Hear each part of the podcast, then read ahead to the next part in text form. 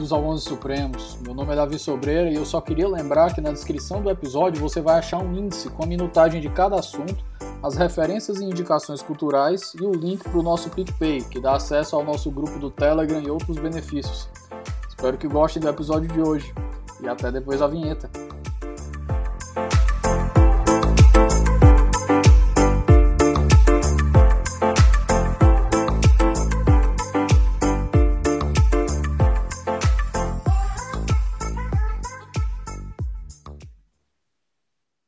Meus queridos, bom dia. Estamos no ar com mais um episódio do Onze Supremos. Minha companhia do dia apareceu aqui na primeira vez no começo, na verdade a gente gravou no final de 2019. Ele apareceu aqui o primeiro episódio de, dois, 2019, de 2020.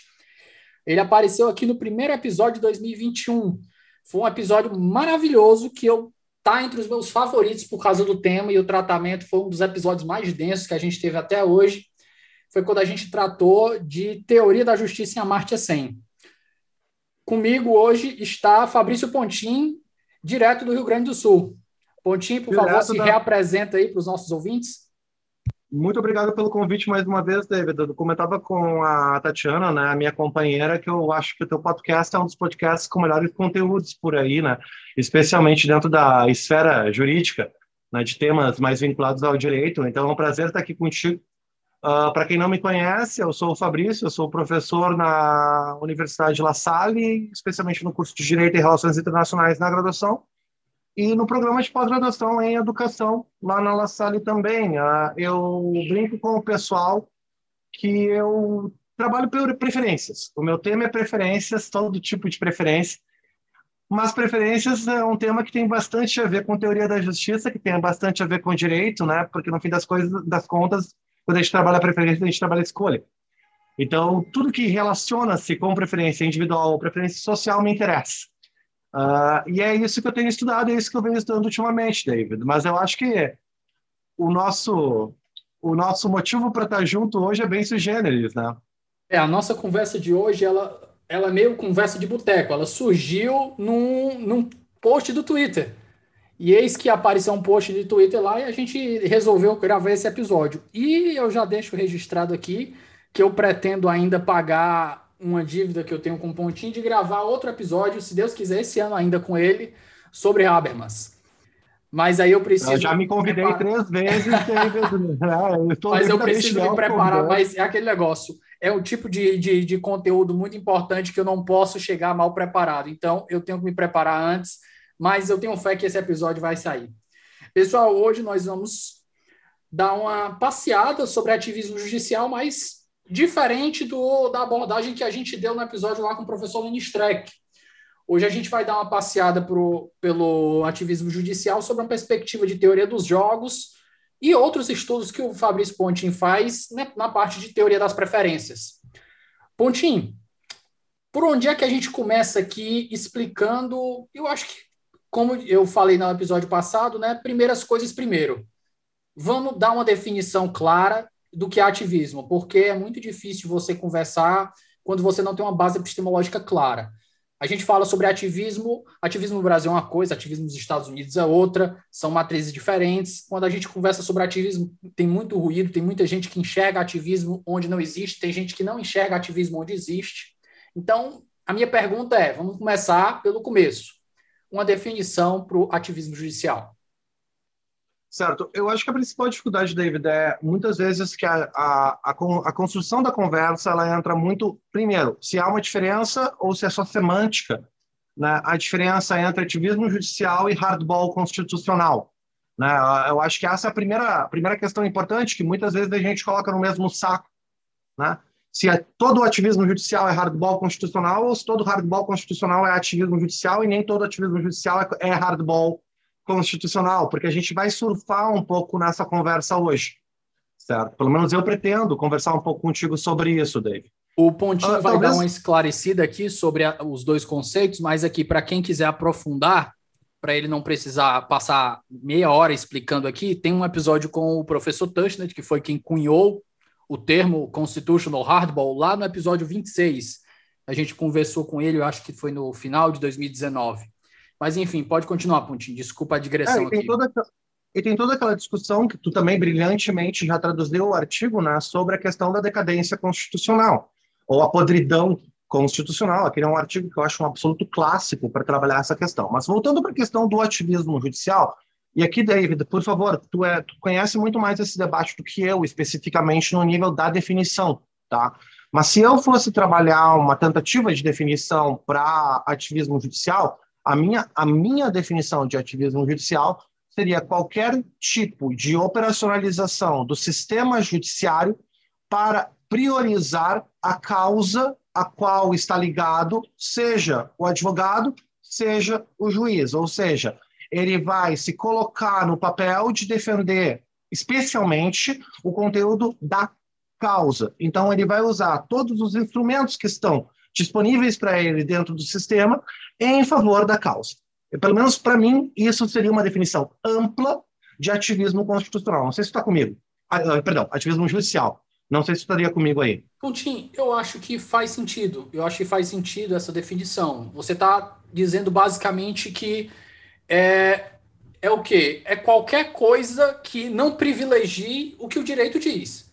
Você tá, e aí você fala, né? E aí realmente faz sentido quando você dá essa, essa definição, Pontinho, e como ela pode se confundir um pouco com o jogo duro constitucional, que é justamente você, no jogo duro constitucional, você vai contra, eu vou colocar entre aspas aqui, você está indo contra o espírito das regras.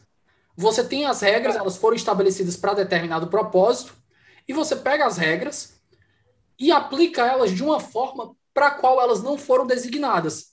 Mas a interpretação permite que você faça isso, porque palavras são palavras. Isso. E a questão, eu acredito que a diferença fundamental aqui do ativismo, uh, do ativismo judicial versus o hardball constitucional e que, para mim, é importante é todo hardball constitucional é um tipo de ativismo judicial, mas nem todo ativismo judicial precisa se operacionalizar numa perspectiva que eu chamaria de anti-institucionalista.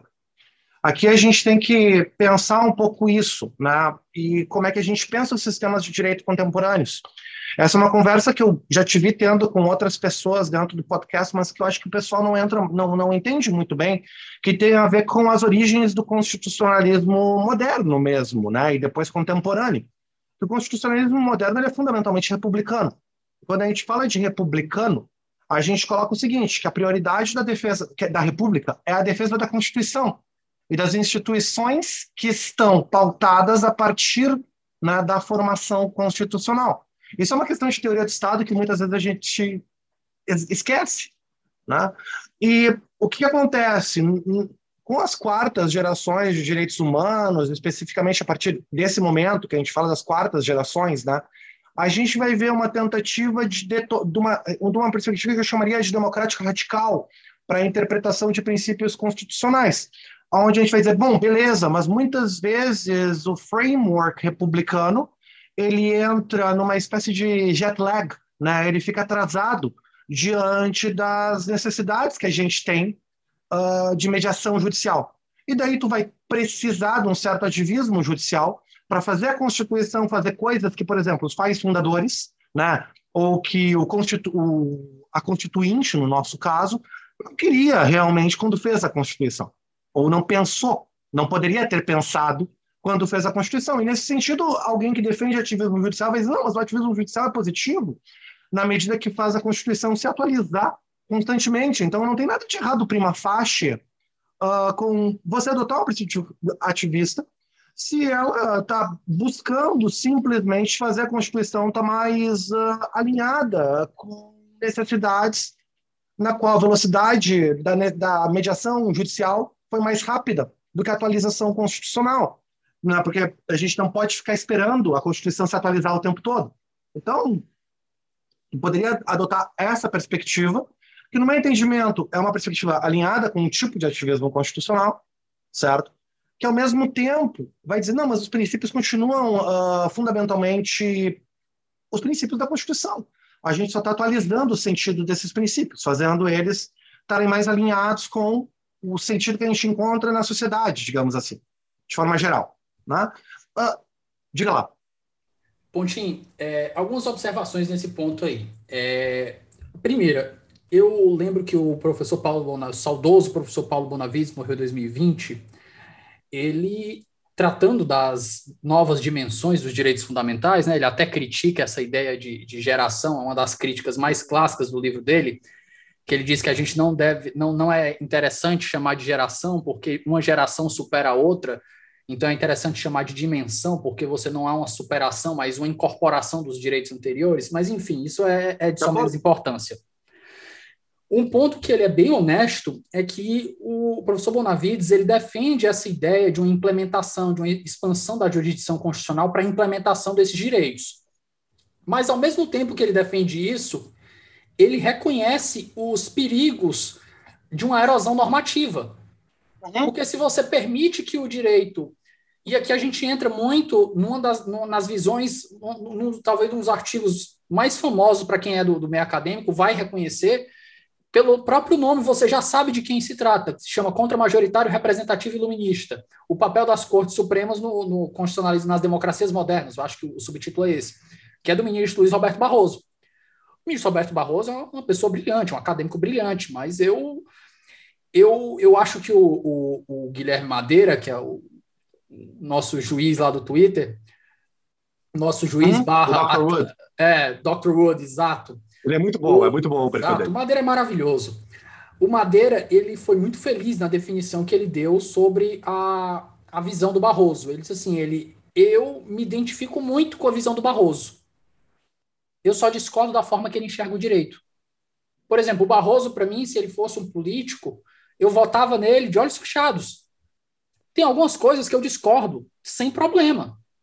Mas a maioria das pautas que ele, que ele defende, eu concordo. Eu, em maior, em, em, em talvez um grau menor, um grau maior, indeterminado aqui ali, mas eu discordo da forma que ele enxerga o direito. Eu, eu discordo do papel iluminista de uma corte. Eu acho que a corte não tem o papel de empurrar a história, a história para frente. E sobre isso aqui, eu já conversei com o professor Lênio, que eu, tinha um, eu tenho uma amiga com quem a gente, a gente conversou, e ela é uma defensora desse papel iluminista da corte. E eu sempre falo, o grande problema do papel iluminista é que a gente só enxerga o papel iluminista. O que, que eu quero uhum. dizer com isso? O problema é que quando você defende o papel iluminista, você está esquecendo que a partir do momento que você reconhece como legítimo a possibilidade de uma corte ter um papel iluminista, você reconhece por tabela, ainda que não queira, o papel obscurantista também. Claro, ela pode ser. É, é uma questão de momento político. Tem um momento político onde a corte pode ser fundamentalmente progressista, no momento político que ela pode ser fundamentalmente regressiva, e no momento que tu abre para esse papel dentro do judiciário, né, tu coloca essa questão. Mas isso, isso é um paradoxo que talvez caiba numa discussão mais ampla, David. Eu tenho uma tese sobre isso. Uh, tu fez referência esses dias daquele episódio da minha conversa com o Dória, com o Pedro Dória, sobre liberdade de expressão. E eu acho que essa questão do iluminismo das cortes, ela entra. Deixa eu fazer, no... deixa eu fazer esse jabá aqui bem rápido. Pessoal, conversas com o meio. O Pedro Doria tem um episódio mais ou menos uma hora, uma hora e dez, com pontinho, sobre é, liberdade de expressão nesse contexto de novas mídias, que o Pontinho vai trabalhar essa parte de vieses, de sentimento de participação e do que envolve, dos sentimentos que envolvem, isso é um dos pontos que mais me chamou a atenção, dos sentimentos que envolvem o poder de persuasão. Quando você está dentro de uma conversa, quando você está dentro de, uma, de um grupo, por que, que você acredita em certos pontos. E, pessoal, recomendo demais. É totalmente fora do que a gente está conversando aqui, mas extremamente enriquecedor. Mas Vamos Na lá, voltando não é tão lá. fora do que a gente está conversando assim, especificamente porque agora tu entrou num terreno que eu me sinto muito confortável, que é quando a gente trabalha a teoria do Estado e a, a legitimação do Estado em termos republicanos, e como os iluministas pensam o papel do judiciário de forma geral, e isso é comum tanto para iluministas mais uh, críticos do racionalismo, que eu estou pensando em alguém como Adam Smith, né, que é bem crítico do racionalismo, até iluministas que são mais uh, crente na palavra que eu quero usar, mas que vão confiar numa ideia de progresso moral ou de progresso racional, como John Locke, ou, ou o, próprio, o próprio Kant, em alguma medida menor, né, com relação a isso.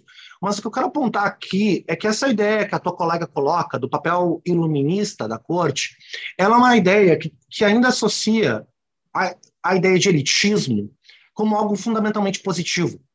Né? E essa é uma crença que todos os, todos os iluministas, sem exceção, têm em comum. Todos eles são elitistas e eles acham o elitismo uma coisa boa. E eles vão ver o papel da corte como um papel de uh, implementação das melhores ideias. Né? Então, não, não é concebível para um iluminista. E, e, se tu for pegar as decisões, claro, ah, vamos pegar Marbury, né? Marbury versus Madison. Pegar ali, clássico. O, se a gente pega ali a fundamentação do papel da Suprema Corte, ela em grande medida é a Suprema Corte, ela é boa porque ela é de elite e ela é de elite porque ela é bem informada e porque ela é bem informada, ela não vai ter uma decisão que não seja uma decisão no melhor interesse da República. Uh, e isso é independente da formação intelectual de quem está na corte. Isso tem muito a ver com um certo aristotelismo, né, que vai dizer, não, se você tem uma boa formação e você é bem informado, você vai decidir bem. E aí fica fácil atribuir aos juízes o papel de revali, revalidadores da ordem constitucional ou da ordem moral, porque em grande medida eles vão estar num papel de, ah, não, eles podem fazer isso. Olha só, em alguma, em alguma medida, a ideia de juiz hercúleo do Dworkin ainda é herdeira disso. Pensa em tudo que o juiz hercúleo tem que fazer, né? o juiz Hércules do Dworkin tem que fazer. Olha tudo que ele tem que fazer, tudo que ele tem que carregar no momento discricionário. Né? Esse é um cara que tem um poder decisório, de controle decisório enorme. Então, aí, ele também vai ter o poder de dar uma decisão que realmente reflete, esse realmente é importante, né? a realidade, e a tautologia proposital aqui, realmente reflete a realidade social no que tange a percepção normativa ou uma ideia universalizável de bem. Né? E daí vai, vai, ela vai ser progressista nesse sentido fraco, se tu quiser. Pelo menos é como eu vejo essa questão. E o nosso problema, eu acho, está ainda nessa crença, que a gente vê esse papel que, em alguma medida, despolitiza o judiciário. Né? Ele despolitiza o judiciário, ele desvincula o judiciário de acordos políticos. Uh, e muitas vezes também parte de um princípio um pouco institucionalista com relação ao papel das instituições, que as instituições vão ser a favor de instituições. E, e vejam, se tu voltar lá para o Madison, se tu voltar lá para o Federalista, para o John Jay, para o Hamilton e para o Madison, escrevendo Federalista, lê o Federalista, tem, tem uma ambiguidade interessante, porque eles estão o tempo todo te lembrando isso aqui, parte do princípio que atores políticos que estão trabalhando dentro da República são institucionalistas. Porque tem lá, eu acho que é no Federalista 37, esse é do Madison, aonde ele diz, no momento que as instituições estarem, estarem tomadas por pessoas que têm mais fidelidade às suas perspectivas sectárias do que a permanência da República, acabou. Acabou. Caiu por terra. Né? Ah, não é bom isso. A gente não pode permitir isso. A prioridade tem que ser a defesa. E eu acho que muitas vezes o ativismo judiciário, o que vê o ativismo judiciário como algo positivo, que vai ajudar a progredir a história do direito, se a gente quiser adotar uma perspectiva bem hegeliana. Então, o ativismo judiciário ele é importante para que a gente possa fazer o direito progredir, porque senão o direito fica estacado numa compreensão positivista vulgar, né, que é mera interpretação da norma e mera não, interpretação cacete, mera aplicação da norma, né, e não, não consegue, ele fica estacado nisso. Então, a gente precisa do ativismo para fazer a coisa andar. Né? Uh, Bueno, para andar do jeito que o progressista está pensando, tanto os juízes quanto os operadores do direito têm que ser, em alguma medida, institucionalistas. Eles têm que estar tá esperando ou querendo que as instituições funcionem. Né? Isso é um big if, isso, isso é um grande C. Eu acho que um pouco da tua ansiedade no debate aí, ela parte dessa questão. Poxa, mas para você ter esse, essa operacionalidade positiva né, do ativismo, a gente está presumindo que todos os operadores têm uma preocupação institucional positiva, eles se importam com as instituições. Eles querem que as instituições estejam lá. Né? Tá, mas e se não quiserem, como é que, como é que funciona? O quanto, o quanto a gente não fica uh, sujeito a uma situação de corrosão constitucional, para usar o termo. Né? Eu acho esse um paradoxo difícil de, de resolver, mas a gente estava, justamente aquela nossa conversa no Twitter foi nessa direção, né? Como é que a gente poderia uh, pensar formas de trabalhar isso. Não sei, o que, que tu acha, Sobreira? Poxinho, outro problema que eu achei muito interessante essa tua perspectiva de colocar, de, de, de reconhecer a ideia iluminista como elitista. Eu não tinha, pra, não tinha parado para pensar nesse momento que a gente estava conversando, mas me parece exatamente claro. E eu, eu tenho outro argumento que contribui para essa tese. É o quê? É, primeiro, eu, eu acho que o, o Jeremy Waldron ele foi muito feliz na na defesa dele do legislativo, na dignidade do legislativo. Eu acho que realmente é difícil você dar respeito a uma instituição que não se respeita, como uhum. é o uhum. nosso legislativo, por exemplo. Realmente é muito difícil. Mas a gente tem que reconhecer que o poder legislativo ele é o mais democrático que existe. É lá onde está a maior concentração dos votos. É lá onde, para bem ou para mal, estão os representantes do povo. A gente escolheu pessoal que está lá, para bem ou para mal. Se o, o, o, sistema é viciado, se o sistema tem problemas de vieses, se o sistema tem problemas institucionais, a gente pode reconhecer, sem problema. Mas um, um dos grandes defeitos que eu acho, e aqui essa crítica serve tanto para o ativismo, quanto serve também para a parte de discurso de ódio, que eu gosto de estudar, a parte de liberdade de expressão, discurso de ódio. Eu tenho uma aversão muito grande as saídas que eu vou colocar aqui entre aspas que eu chamo de preguiçosas. Eu não gosto de de é porque vamos elaborar melhor isso aqui. O que acontece é que a sociedade ela está cansada de uma sociedade de uma de uma legislação que é predominantemente conservadora. Uhum. E, e isso é o mundo todo. Não existe um mundo que, que seja mais progressista do que conservador, porque conservador na medida que quer conservar o que está. As medidas, as, as, as alterações elas são lentas. Em maior ou menor medida isso vai variar de país para país. Mas a, a, o establishment ele é naturalmente conservador porque ele quer manter o establishment, establishment como ele é. Que eu adoro, sobre só tem um autor que eu, que eu adoro, tá? Que é o Bernard Waldenfels. Ele não fala muito de teoria do direito, ele é um cara mais da epistemologia pela via da fenomenologia, mas ele tem um termo que eu adoro, que é fuso horário constitucional. Fundamentalmente, é como se o direito tivesse sempre em fuso horário com relação à realidade.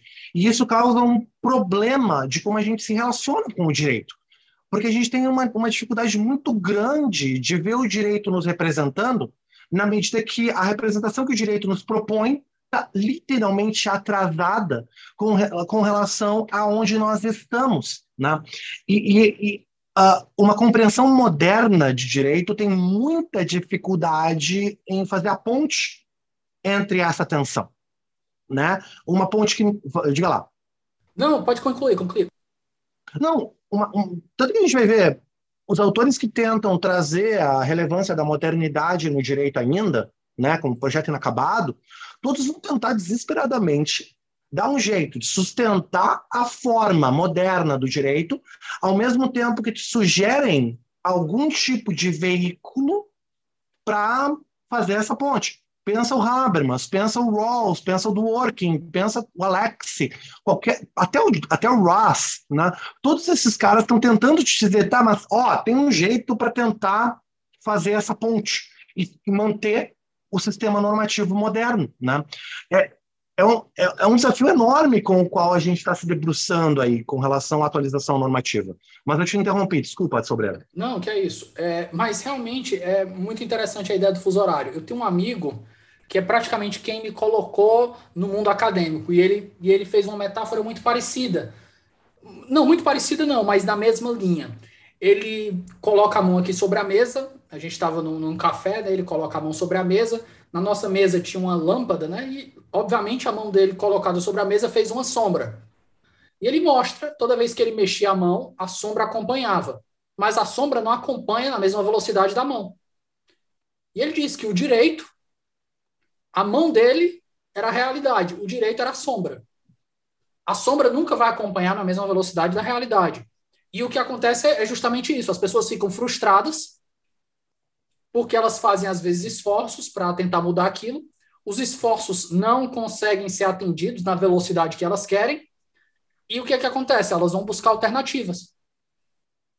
E é aí que eu entro no que eu chamo de alternativas preguiçosas a gente não tem uma, uma, um hábito nem cultural nem institucional de desenvolver o que o Tushnet chamou de, inclusive a gente conversou na última conversa que eu tive com ele, o episódio vai sair em algum momento, ainda vou decidir qual vai ser o episódio. Eu ainda estou traduzindo, traduzindo, o episódio já está editado aqui para quem já tiver doido para escutar. Já tá na, já, já disponibilizei lá no grupo do, do, dos apoiadores no Telegram, mas eu ainda vou, vou demorar um pouco para soltar ele. Mas enfim, o que o Tushnet chama de virtude cívica. Uhum. Ele diz que quando ele trabalhou nesse penúltimo livro dele sobre o novo quarto poder, que são as instituições de defesa da democracia, o Tushnet fala. Ele diz que, ó, por melhores que sejam as instituições, é, as instituições elas vão depender de pessoas. E você não vai conseguir boas instituições se você não tiver uma boa dose de, de virtude cívica. O problema é que a gente não conseguiu aprender, a, a teoria constitucional não conseguiu chegar a uma conclusão de como é que a gente fomenta com efetividade, não é só como a gente fomenta. Fomentar é fácil, mas como a gente fomenta com efetividade, como a gente consegue resultados para fomentar a virtude, virtude cívica no cidadão. Esse é o grande problema. Aí a gente vai dizer aquela panaceia do mundo, ah, tem que ter educação. Ah, mas é fácil, né? Mas é justamente isso, o grande problema. A gente não tem as respostas que a gente deveria, a gente deveria ter na velocidade que a gente quer, e a gente começa a tentar buscar alternativas. As alternativas vão ser judiciário e por aí vai. E a gente começa a erodir o sistema, a gente começa a colocar instituições para fazer o que, na verdade, elas não foram, pelo menos em tese, designadas para fazer.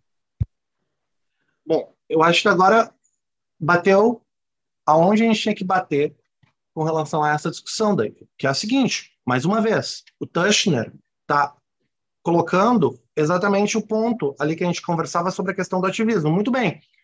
A pressuposição básica é, para o ativismo judicial funcionar de forma republicana, os ativistas precisam ser institucionalistas.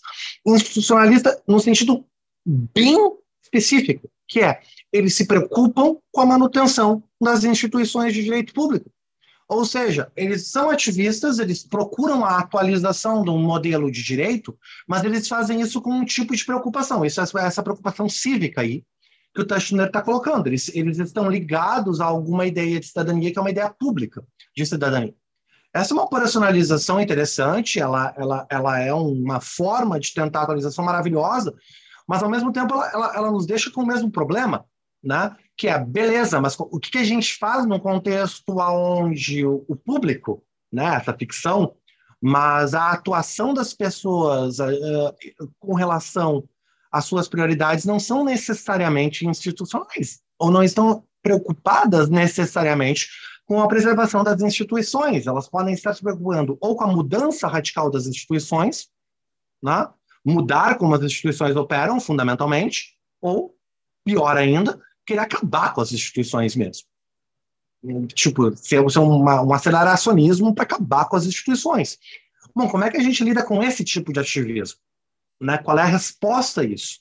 Porque, bueno, a realidade que nós temos é, isso existe. Como se combate? Que é um pouco aonde a gente estava no dia que a gente estava conversando sobre essas questões.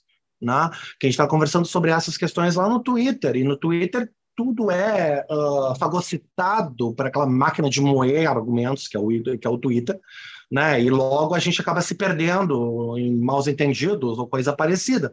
Mas a minha a minha preocupação ali era essa, tipo, tá, e aí, como é que a gente bate num tipo de ativismo judicial que não está necessariamente preocupado com as instituições? Ou não está preocupado com as instituições de uma forma minimamente republicana, né? Tá cagando e andando se as instituições são representativas no sentido que o Rousseau ou que qualquer outro iluminista aí razoável pensasse sobre as instituições. Né? Não está preocupando com instituições plurais. Não, quer que as instituições sejam menos, sejam menos plurais. Quer transformar elas para elas serem menos plurais. Como é que te lida com esse cara?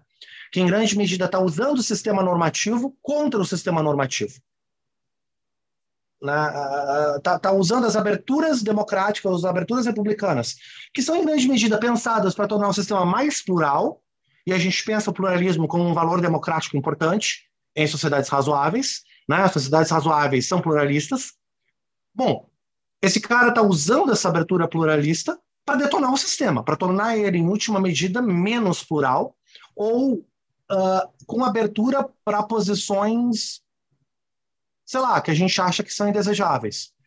É, né? Como é que a gente lida com esse cara? É precisamente o que o, o Balkin, que você bem lembrou aqui, o Balkin fala na putrefação, né? Eu perguntei para ele, professor, vamos definir putrefação. E ele coloca no artigo dele, ele disse, ele, por putrefação constitucional, eu chamo o fenômeno de uma república que se torna cada vez menos é, na accountability, né? É, accountable, de accountability, responsável. Aí, aí, a gente não tem uma tradução exata para accountability, né? Ela se torna cada vez menos republicana e menos democrática. Ela responde menos aos estímulos da sociedade enquanto democracia e os mandantes, mandatários, têm cada vez menos responsabilidade pelo que eles fazem perante o povo. É aí que a gente entra com a ideia de putrefação. É, eu vejo também, o, o, eu adoro esse artigo. Eu trabalhei esse artigo na cadeira de direito, de direito comparado com os meus alunos, tá? E, e, é um artigo que eu achei absolutamente incrível. Eu fiquei muito animado quando eu, quando eu vi tu trazendo esse, tra esse trabalho. Eu acho que é um trabalho que a gente precisa falar mais, porque ele traz uma dimensão de constitucionalismo e de, de direito comparado que me interessa demais, assim. Como as constituições podem ser, podem dar abertura para corrosão da própria Constituição. Mas se a gente for ver, todos os contratualistas, David, tinham isso em mente, né? Tanto que todos os contratualistas, sem exceção, botavam dentro da teoria do contrato social deles a teoria de como o contrato social ia para o cu. Como é que ele decaía. Posso, pode falar aí para o cu na, no, no 11 Supremos? Qualquer coisa. Tem problema, que é, é, é, quem você escuta por sua conta e risco. Ah, eu, eu, eu, I have a potty mouth. Por favor, desculpa, depois a gente faz uma doação aí para alguma instituição de caridade. Para cada palavrão que eu falar, dá um pila. E daí no final a gente. A, Vai fazendo a, que nem os gente... americanos, aquele o swear jar, swear né? Jar. O, o jar exatamente, não, é exatamente isso. É exatamente isso. É... Bueno. Ô, Tim, é... agora que eu ia te perguntar, se não tiver nada a acrescentar ainda, é claro não, vamos, vamos dar o start aí. É, eu ia te perguntar agora um ponto que me chamou a atenção quando tu disse que queria falar sobre ativismo. A abordagem a partir da teoria dos jogos. Como é que a gente Isso. relaciona essas duas ideias? Excelente. É aí que eu queria chegar, então. Vamos começar, David. Eu, tu tinha dito que a nossa conversa sobre o SEM acabou ficando técnica, né? E eu tenho medo que fique técnico de novo aqui, mas a gente vai conversando numa eu boa. Eu não achei, não. E quem achou, problema deles. Eu adorei a conversa. Tenho nada de defeito para colocar, para colocar. Maravilha, então. Vamos lá. Eu quero começar com um trabalho que é pouco conhecido no Brasil, do Thomas Schelling. Tá? O Thomas Schelling, americano, não, não o filósofo idealista alemão. Tá? O Thomas Schelling ele tem um, um trabalho importante uh, que se chama Estratégia do Conflito.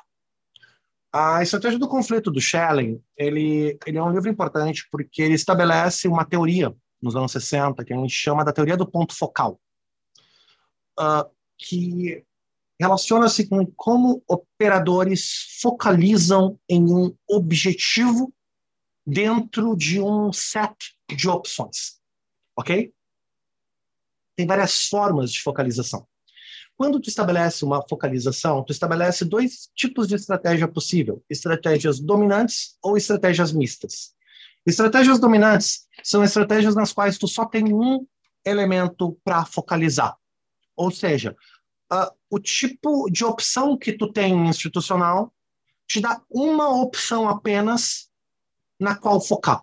Então, para ti, aquela opção, ela é o que a gente chama de uma estratégia dominante. Ela é o único foco que tu pode ter. Então, todos os teus esforços vão estar, uh, com o perdão da tautologia, focados em realizar ou manter aquele objetivo como um objetivo possível, certo?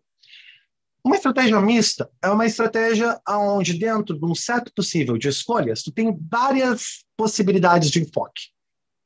Então, tu pode focar na estratégia A com B, B com C, só B, só A, só D, dentro de um set de possíveis uh, resultados que está no ar, que está disponível para ti.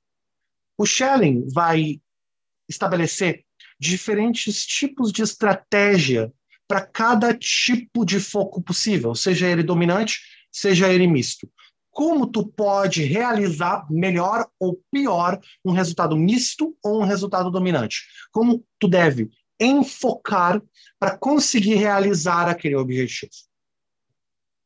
O Schelling, então, demonstra como grupos operacionalizam esse tipo de coisa. Ele não está muito preocupado em, em, em, fazer isso de uma forma equilibrada em termos de uma teoria da justiça.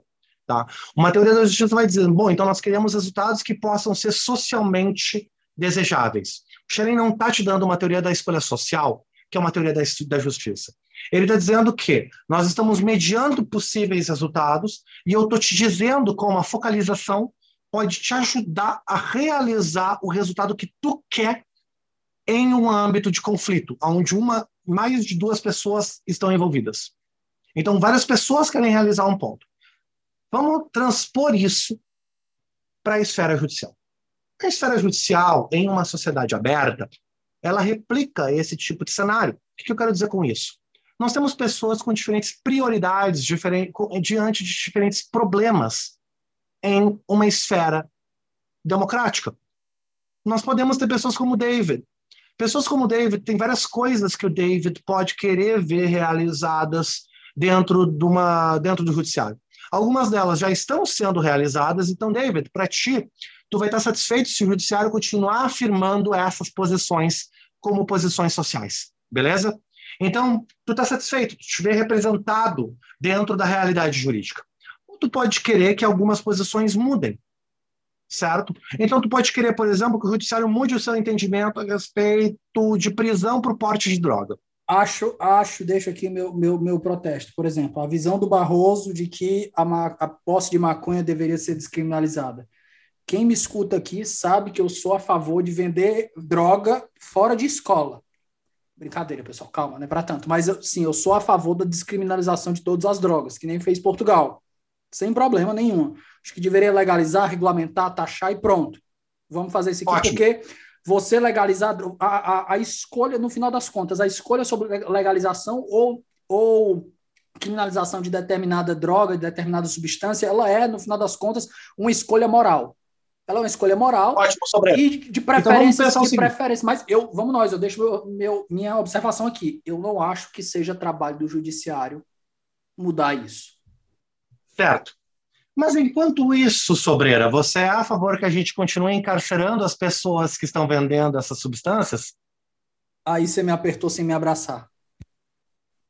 Pois é. Então, a questão aqui é interessante porque sobreiras, e aqui eu estou colocando no plural, são pessoas que pensam como sobreiras, como, como Davi Sobreira. Então, eu tô, eu tô intercalando, não sei se tu percebeu, entre Davi e David, tá? Tô usando de forma. Sinta-se à, sinta à vontade. Meu pai, meu pai, o D no final é, é, mudo, mas eu já me acostumei, não me importo, não. Tá bom, Davi.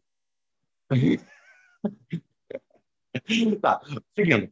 Uh, pessoas sobreiras, no plural, pessoas que pensam como Davi Sobreira, os sobreiras, são um grupo social. E eles são um grupo social com diferente relevância na sociedade, mas eles podem se organizar. E eles podem se organizar para, inclusive, entrar com uma ação pedindo a descriminalização ou pedindo o relaxamento de uma pena, enfim, atuando no judiciário por isso. Davi, quando o teu grupo faz isso, ele focaliza, certo? Essa ação de focalização, o que, que o Schelling vai te dizer? Tu vai precisar agora te organizar para realizar isso como grupo certo? O que, que tu vai fazer? Tem uma série de estratégias possíveis para fazer isso. E o estratégia do conflito, ele mostra várias formas como tu pode realizar isso. O focal point é basicamente dizer o seguinte: tu tem duas formas de agir com relação a um ponto focal.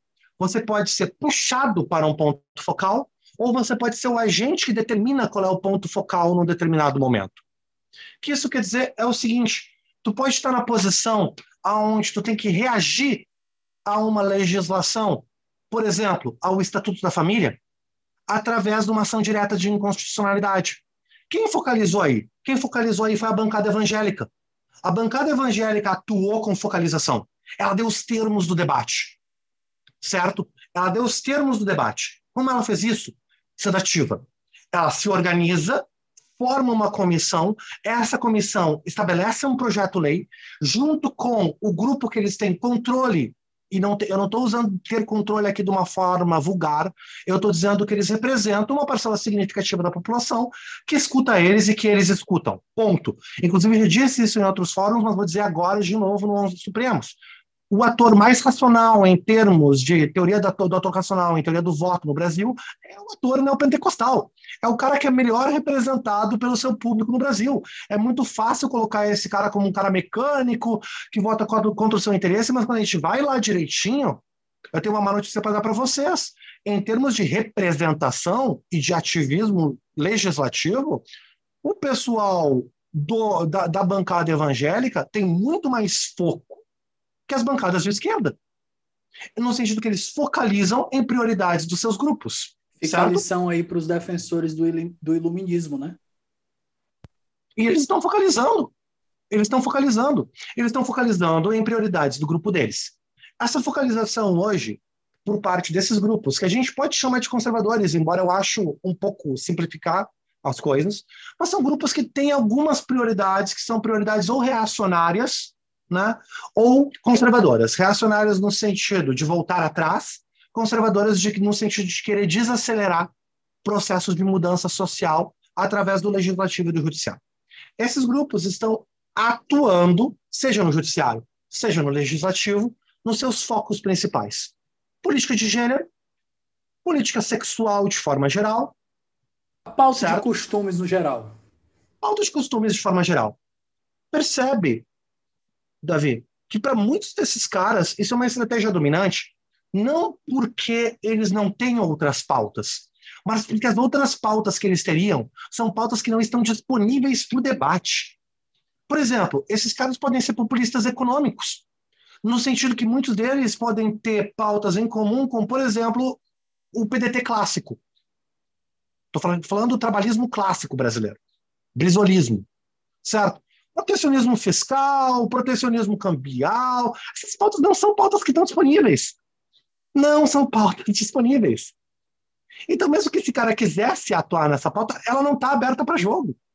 Ou seja, ela nem está aberta para ativismo. Agora, a pauta de costumes pode estar. Tá. O que, que ele vai fazer? Ele vai botar as fichas dele nessa pauta, como uma forma de realizar uma tentativa de participar no sistema. Certo? Agora o jogo fica complicado. Como é que você reage a essa atuação? Por quê? Porque ela é uma atuação extremamente intensa. Quando nós, nós, nós, nós atuamos em reação a ela, nós estamos atuando num campo restrito. Especificamente, namely, quando um grupo de uh, congressistas conservadores passa, ainda não passou, mas pode vir a passar, o Estatuto da Família, esse Estatuto da Família, da forma como ele está sendo proposto, ele é claramente inconstitucional.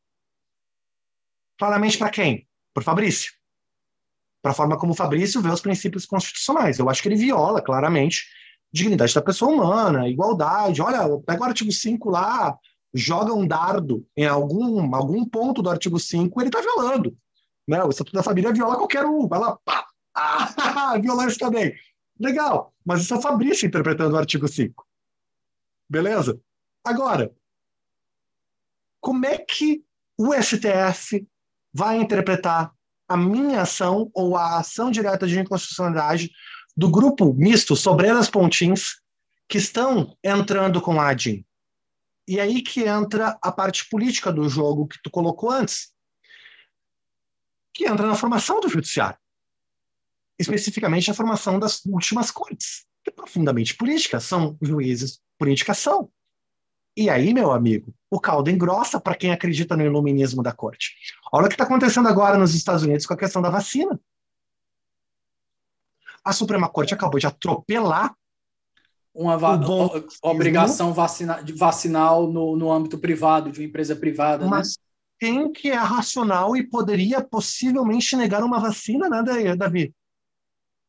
Meu Deus, como? Como é que as elites estão fazendo isso com a gente, elas estão fazendo isso com ação políticas.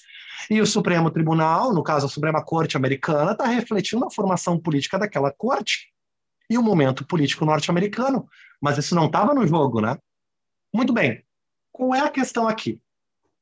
A questão é que eu vejo da seguinte forma. Nós temos duas formas de ver o ativismo, o ativismo judiciário e especificamente o jogo duro constitucional. A primeira questão é o que significa atuar para a corrosão do sistema? O que significa usar o? Porque tem uma questão dentro da definição de jogo duro constitucional que é um pouco que é um juízo de valor, que é você dizer, você está usando o sistema para sem uh, preocupação com o sentido das normas. Bom, o sentido das normas para quem, cara pálida? O sentido dos princípios constitucionais para quem? Para quem? Para qual dimensão aqui do sentido deles? É, um, é que tipo aqui? A gente está pegando um universalismo do tipo do Rawls, mas talvez eu não me importe com esse universalismo. Talvez eu não esteja me vendo representado, ou talvez eu queira realmente a corrosão do sistema. Talvez eu seja intolerante e militante e esteja usando de forma cínica o sistema. Como é que é o melhor remédio para lidar com isso? Eu tenho duas possibilidades aqui com relação a isso, duas respostas possíveis pela via da teoria dos jogos. Só que qualquer resposta pela teoria dos jogos, de, Davi, ela necessariamente ela é especulativa, certo?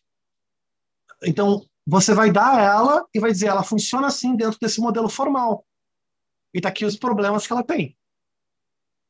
Então, a primeira questão é, eu estou partindo de um princípio de focalização que como agentes políticos nós precisamos focalizar. Mas focalizar também significa ter uma estratégia clara. Não sei se tu tu tá familiarizado uh, com o eu, eu não quero falar o nome dele errado é o o Roy Cohn. Não sei se tu lembra quem é o Roy Cohn. Não, acho que não, pelo menos não, não me não me bate nenhum sino quando eu lembro quando tá. escuto esse o nome. Roy Cohn é, o Roy Cohn é basicamente o patriarca, o pai político do Donald Trump, certo? E de uma geração de, uh, digamos assim, operadores dentro dos Estados Unidos. Ele foi, inclusive, advogado do Donald Trump. O Roy Cohn ele é famoso por ter atuado diretamente durante o macartismo, especificamente uh, para garantir a execução do casal, do. Como é que é o nome dos dois italianos, dos dois descendentes italianos que foram executados na cadeia elétrica por vender segredos militares, uh, nucleares para os russos? Um, os. os é, não é Rosenberg, ou é. Peraí que eu vou lembrar aqui.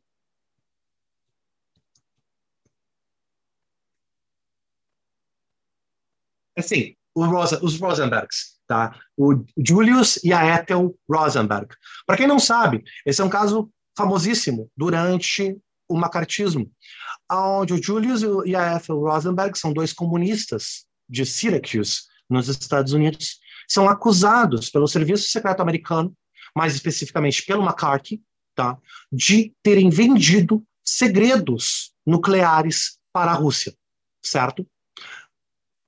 O Roy Cohn atua diretamente fazendo o que nós podemos chamar de ativismo judiciário, certo? Ele pega o telefone para falar com juízes federais, ele auxilia na nomeação uh, de auxiliares judiciários alinhados com o macartismo para influenciar no processo decisório desses juízes, para que Julius e Ethel Rosenberg fossem condenados à morte. E eles são, eles são executados na cadeira elétrica certo? Então o Roy Cohn ele é famoso particularmente por esse caso, mas ele atua em vários outros casos bastante famosos. Ele é um dos caras que mais atuou nos processos de, uh, como se chama, retirada de habitação, quando você tira alguém da casa. Um, agora Desapro... me fugiu. Desapropriação? É desapropriação, tá? De desapropriação e de. Uh, se eu sou expulso do meu, pelo meu inquilino, tem um termo para isso. Ah, um, se despejo. Despejo, é despejo a palavra que eu estava procurando. De despejo em Nova York, que é aquele processo de gentrificação na década de 70, né, de Nova York, que envolveu o despejo de muita gente em Manhattan. E ele atuou junto com o pai do Donald Trump, o Donald Trump Sr., para o despejo de pessoas de áreas que depois foram valorizadas para que essas áreas fossem recolocadas. E o Roy Cohn, ele tinha um termo que ele usava para descrever a forma de atuação dele. Ele dizia plantar minas terrestres, colocar minas terrestres para atuação judiciária. O que, que ele identificava? Conservadores estão com um problema. Eles são atualmente estão com uma tendência de virar uma minoria moral. Deixa eu te contar uma rápida aqui, Pontinho, com, com essa, essa observação que tu fez agora. Eu acabei de passar pelo Twitter na conta do Carlos Gustavo Poggio, que ele é Relações Internacionais também, deve ser conhecido teu. O Poggio acabou de postar uma pesquisa da Gallup mostrando que teve uma pequena inversão entre a autoidentificação dos americanos. 44% agora estão se identificando como republicanos e 42% como democratas. Sim. E assim, essa é uma, uma questão interessante. A gente tem, eu quero dar uma olhada com calma nessa pesquisa do Gallup, tá? Mas ela não diz. Mas assim, já tinha algumas tendências que a própria eleição do Trump já sugeria de mudanças de comportamento demográfico e mudanças de autodeclaração. De novo, gente, o Trump é o, é o, segundo candidato mais votado na história dos Estados Unidos. O primeiro é o, é, o, é, o, é o, atual presidente, é o Biden. Mas o Trump fez mais votos que o Reagan nessa última eleição. A gente foi o segundo é, mais votado da história, né? Ele, ele até exatamente. fazendo aquele recorte epistemológico, ele, ele disse uma verdade que é aquela verdade meia verdade, né? Ele, eu fui um presidente em exercício que recebeu mais votos na história. É verdade. Ele é só esqueceu de contar que teve um cara que recebeu mais que ele. Mais que ele. Mas, assim, isso é importantíssimo. É muito importante colocar esse dado, porque ele, ele indica alguma coisa. Mas isso é uma conversa para outro momento. Com relação ao Kohn, o que interessava para ele é, ele era pessimista com relação a, digamos assim, a progressão da, do domínio conservador americano ou do status quo americano nas cortes. O que, que ele começou a fazer? Nós precisamos povoar as, as cortes. Nós precisamos informar as cortes de juízes que pensam de forma mais alinhada com conservadores. Essa estratégia se mostrou extremamente efetiva. E ele chamava ela de mina terrestre, que é o quê? Qualquer tentativa de mudança legislativa iria esbarrar num juiz conservador, uma landmine. Tenta fazer a mudança, landmine. Tenta implementar uma interpretação distinta de um determinado princípio constitucional, landmine. Esbarra com isso. Essa é uma forma de focalização, estabelecer uma prioridade. Eu acho que a gente esquece, muitas vezes, no caso brasileiro, o quanto o Brasil fez isso. Vejam, nós temos uma mudança significativa, e precisa ser feito um estudo sociológico sobre isso dentro das faculdades de direito, que é a mudança do perfil dos juízes brasileiros dos promotores brasileiros, de todos que estão envolvidos dentro do judiciário brasileiro, com relação ao perfil ideológico, posicionamento ideológico da década de 80 para a década de 90 e anos 2000. E a gente vai perceber uma presença muito grande, a partir da década de 90, de juízes alinhados com o movimento conservador na sua formação, com uma formação distinta dos juízes que se formaram na década de 80. E nos dois casos era um tipo de ativismo. Percebam, se a gente olha para o judiciário, o judiciário gaúcho aqui, por exemplo, tem o um movimento do direito achado na rua.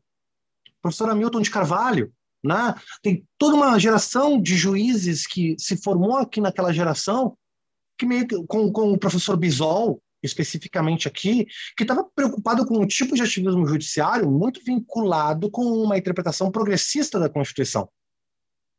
Isso era uma forma de sustentar uma visão e focalizar num tipo de mudança que era necessária naquele momento. Houve uma reação a essa focalização. E essa reação foi fundamentalmente conservadora. Gente, por um lado, isso é natural. Nós estamos vivendo, nesse momento, as consequências dessa focalização, que é uma focalização de oposição ao movimento original da década de 80, que ele, por si só, também reagiu à ditadura militar. Ele não, não nasceu de chocadeira eram juízes que foram formados muitas vezes em, em, resistência, em oposição a isso. E também uma geração de advogados que estava pensando o direito dessa forma. E uma Constituição que nasce também querendo dizer, ó, nós não somos uma Constituição regressiva, nós somos uma Constituição aberta. Né? Então, eu acho que o que a gente está vivendo agora é essa tensão, e dá para ler essa tensão em termos de teoria dos jogos, Davi. A primeira questão que a gente tem que ver é: esse é um movimento que precisa de reação. Se ele não tem reação, ele domina o quadro. O que isso quer dizer? Isso é uma questão de como o Schelling dá esse exemplo com armas.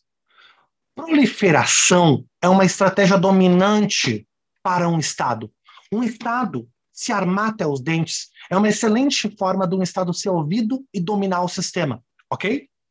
Um conservador atuar até os dentes em todas as esferas do judiciário, do legislativo e do administrativo é uma excelente forma dele ser ouvido.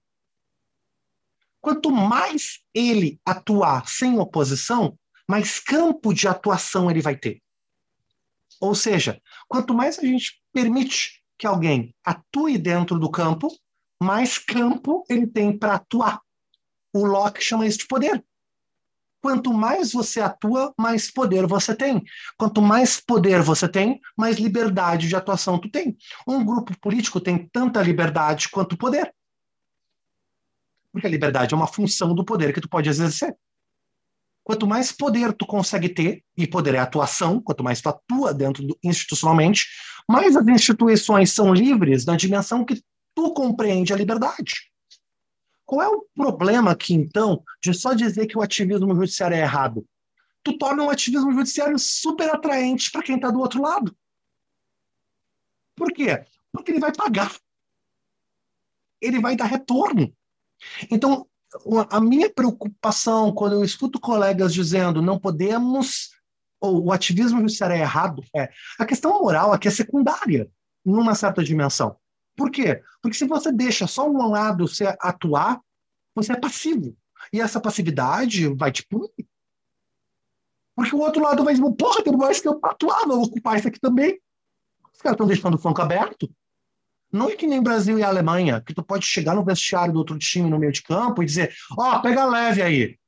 Chega, né, gente?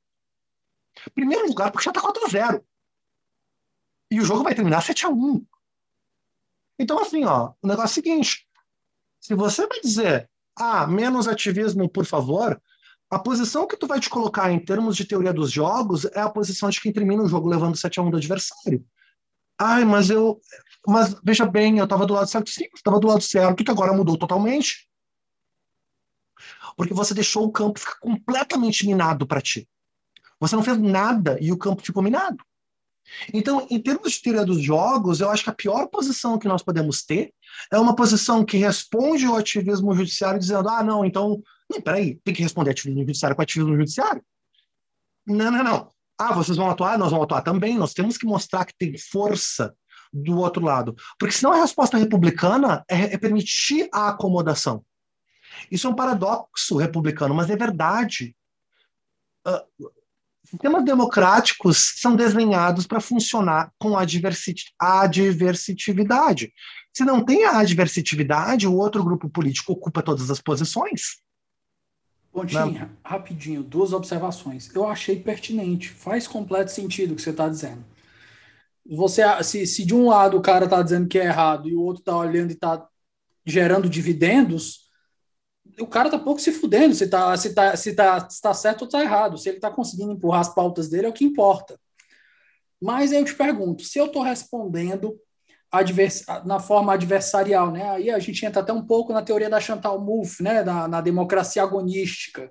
A gente entra num, num modelo de democracia que não necessariamente está no dela no momento que a gente está, né? Porque a gente está se enxergando como inimigo a gente que eu digo a sociedade está vendo gregos e troianos. Aqui o pessoal não quer não quer só vencer uma política, o pessoal quer destruir o, o outro grupo. Você vê no outro uhum. grupo o, o, completo anticristo. Uhum. E isso daí a gente já foge dos contornos dos contornos normativos que, que propõe a teoria da democracia agonística da, da, da MUF. Mas uhum. eu te pergunto aqui a parte importante.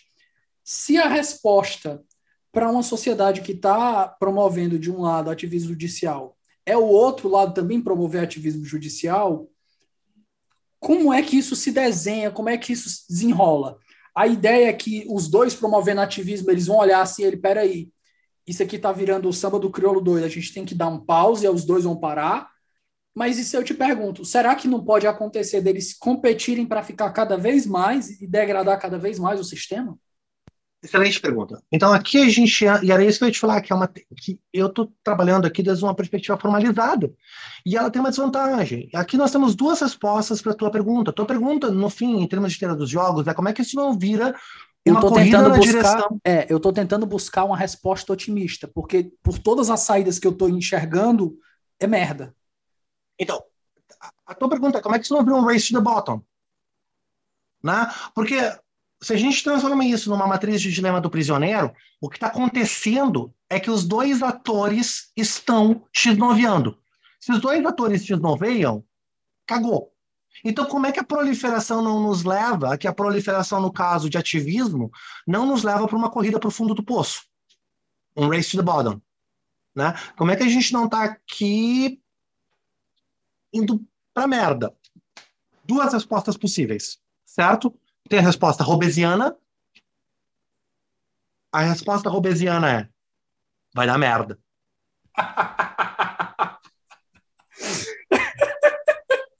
certo? A resposta robesiana é: vai dar merda, mas daí ela é uh, alinhada com a outra questão.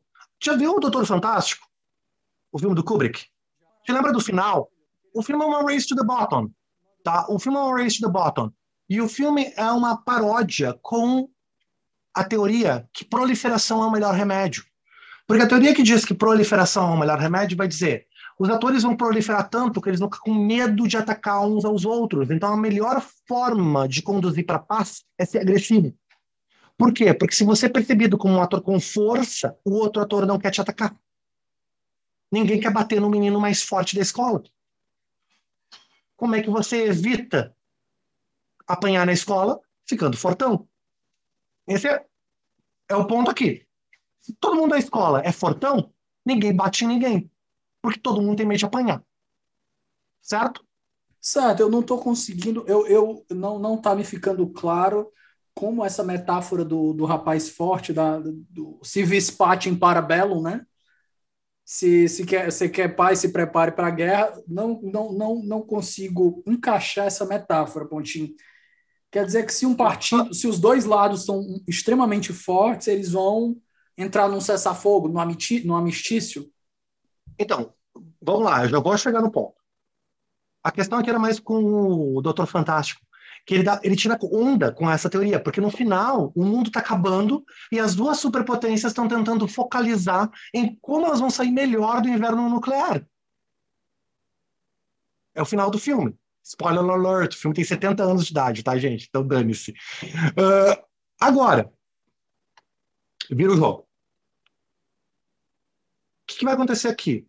Nesse caminho da proliferação, a equivalência para a questão do ativismo judicial seria a seguinte: o Axelrod, Robert Axelrod, tá? Ele tentou dar uma resposta para a corrida para o fundo do poço. Não é o, não é o do, do Billions, não, né? Não é o David, não é o do Obama. É o Robert. Não, eu tô falando do, da série Billions, que é o, o Axel Não, também. não é o da série Billions. Boa! Mas eu acho que da série Billions tá brincando com o Robert, tá? Eu já tive essa conversa com a minha companheira, eh, com a Tatiana. Eu, eu, eu acho que o Robert tá brincando o, o Axelrod da série tá brincando é, com é esse Bob, Robert. Bob Axelrod, né? O Bob é de, de Robert, né? A abreviação. Pois é. Mas o Axelrod ele tem uma teoria que é é a teoria dos jogos repetidos, certo? O que, que ele diz? Ele diz que uma matriz de dilema do prisioneiro ela vai oferecer ganho para o X9 quando o X9 não identifica oposição, certo? Então, o cara que prolifera ou o cara que faz ativismo judicial, ele vê o ganho quando ele não sofre oposição, ok? Ou quando a oposição é muito fraca para oferecer resistência. O que, que ele faz? Ele permanece na ação. O que, que tu tem que fazer? Tem que oferecer uma força equivalente para esse cara.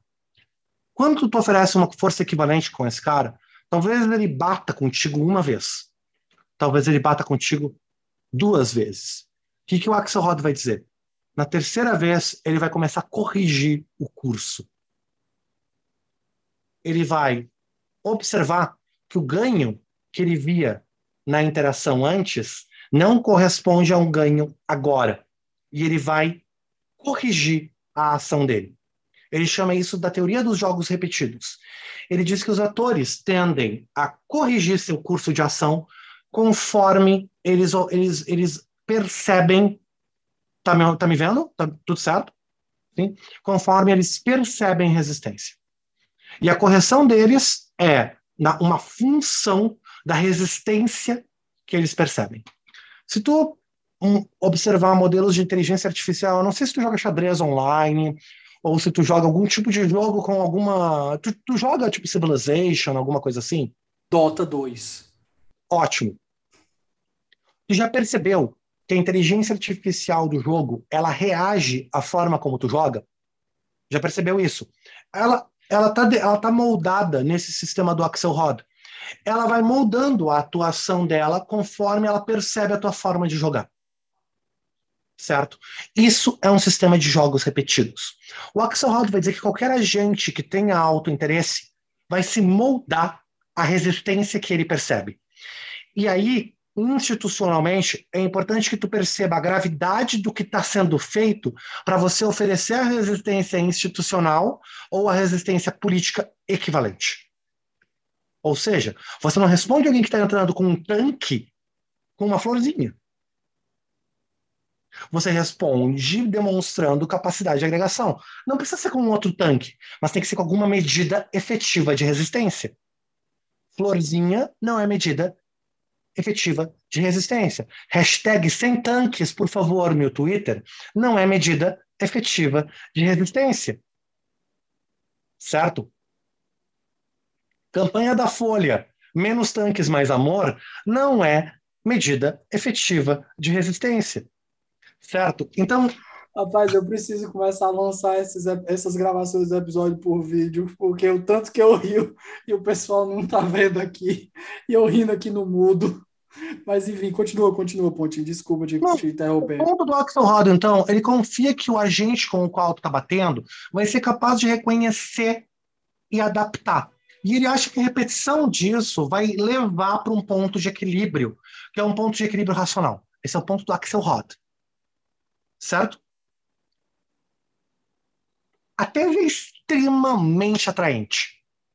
E ela, ela sobrepõe com uma outra tese, que é a tese do institucionalismo nas relações internacionais, mais especificamente com a tese do Colhane e do Nye, né, que a gente chama de neoliberalismo institucional, que tem a ver com como atores reconhecem e exploram vulnerabilidades em outros atores. E é através desse reconhecimento e exploração de vulnerabilidades que o sistema pode se voltar para um equilíbrio. Qual é o ponto aqui? O problema. Né? O problema é a gente continua com aquela questão inicial. Uh, o que acontece com o sistema do Axelrod se tem alguém que está querendo avacalhar com o jogo? Não se importa de apanhar. Mais ainda, apanhar para ele também é bom. Ele ganha se ele apanha e ele ganha se ele bate. Como é que funciona aí? Qual é a resposta aí? Então, a dificuldade é: se tem um player que está interessado em corroir com o sistema, ou ele tem dois ganhos possíveis. Ele ganha se o sistema vai para merda, e ele ganha se ele consegue se afirmar politicamente. A gente conhece esse player. Esse player existe no nosso sistema. É um player que ganha se, ganha, se joga sozinho, certo? Mas que ganha também se alguém entra no jogo para jogar com ele com força para corroer o sistema. Os dois, os dois jogos para ele são interessantes. Esse cara é meio suicida. Ele é um ator racional, mas ele está pensando o jogo de forma extremamente um zero. É tudo ou nada o jogo dele. E se ele não puder o tudo, ele está ok com o nada. Ele é um homem-bomba. E aí? Como é que você responde a isso dentro do sistema de teoria dos jogos? Porque a resposta que eu dei é uma resposta quase assim, ela está alinhada, tipo, uma coisa meio leninista, né? Tipo, olha aqui, ó, bora, tem que, tem que reagir. Pontinho, o que me parece aí nesse ponto é que é, a galera da teoria do direito vai detestar essa resposta.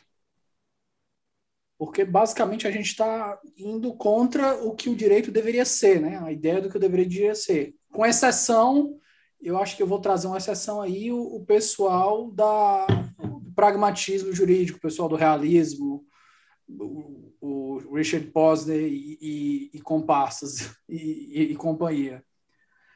Porque, basicamente, o que a resposta que está sendo oferecida pelo Axelrod aí é justamente dizer o quê? Ó, tem que jogar o jogo.